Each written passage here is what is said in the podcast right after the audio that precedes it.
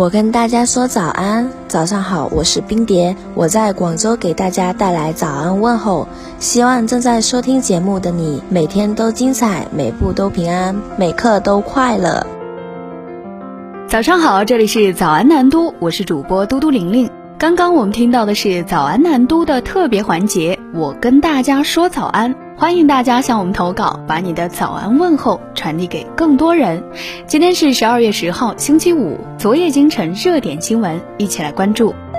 首先来关注本地新闻。近日，深圳市正多措并举解决用水缺口，并于十二月八号起精准降低深圳市用水供水压力，以减少漏损。届时，深圳市部分高楼层用户的用水体验会下降。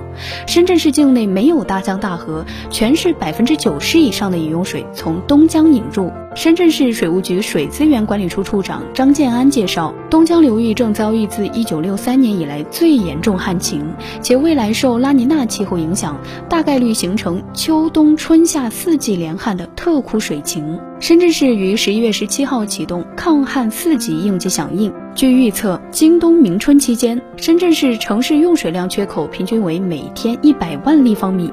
一百万的缺口如何来补呢？张建安介绍，通过深圳市的本地饮用水源水库的应急储备水量，可以解决每天五十万立方米的缺口，剩余的每天五十万立方米的缺口，则需要全民节水压、减用水量来解决。比如，针对供水企业，深圳市将采取优化供水调度的方法，减少自来水漏损，同时压减绿化行政用水和建筑用水量等。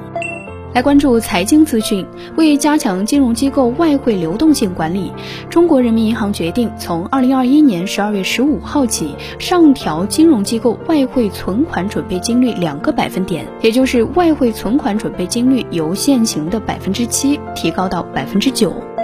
来关注航天资讯。据中国载人航天工程办公室消息，北京时间二零二一年十二月九号下午三点四十分，天宫课堂第一课正式开讲。时隔八年之后，中国航天员再次进行太空授课，这也是中国空间站首次太空授课活动。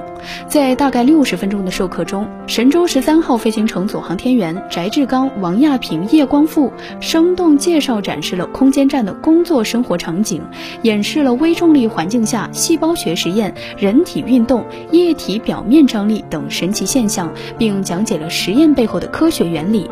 授课期间，航天员通过视频通话形式与地面课堂师生进行了实时互动交流。来关注行业资讯。十二月九号，工信微报公众号发布通报称，十一月三号，工信部针对 APP 超范围高频次索取权限、非服务场景所必须收集用户个人信息、欺骗误导用户下载等违规行为进行了检查，并对未按要求完成整改的 APP 进行了公开通报。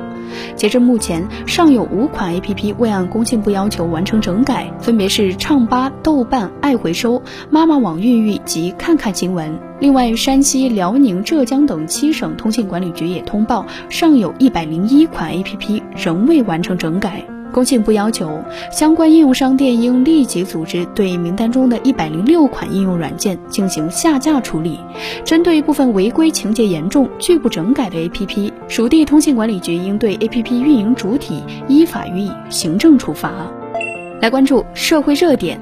近日，电影《亲爱的》原型之一孙海洋终于与被拐十四年的儿子团聚，并带孩子回了湖北监利老家。十二月九号，孙海洋一家人从湖北开车抵达山东聊城送孩子上学。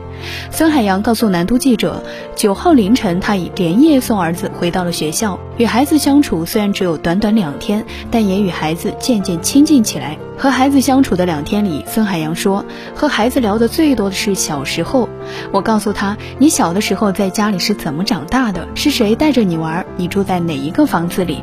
我要让他感受到自己就是这个家里的孩子。谈到儿子的养父母，孙海洋表示，来山东并未打算和他们见面，还是尊重孩子的意愿。近日，上海文峰美发美容有限公司总裁秘书在公司官方微信公众号上发文赞老板有天眼，掌握万物之规律，是首屈一指的三百六十行状元大满贯一事引起关注。十二月九号，南都记者发现文峰集团官网已被关闭，其官方微信公众号也已无法搜索。值得注意的是，十一月十七号，上海市消保委曾发布文章称，就这家公司投诉中涉及的诸多问题，两次约谈该。公司。来关注国际新闻。新西兰卫生部十二月九号表示，为确保年轻人永远不会开始吸烟，将把向十四岁以下少年儿童出售或供应烟草制品的行为定为犯罪。根据新西兰总理阿德恩的计划，年龄限制将逐年提高，直到整个国家二零二五年实现无烟化。以上就是今天的早安南都，更多精彩内容请关注南方都市报 APP。本节目由南方都市报出品。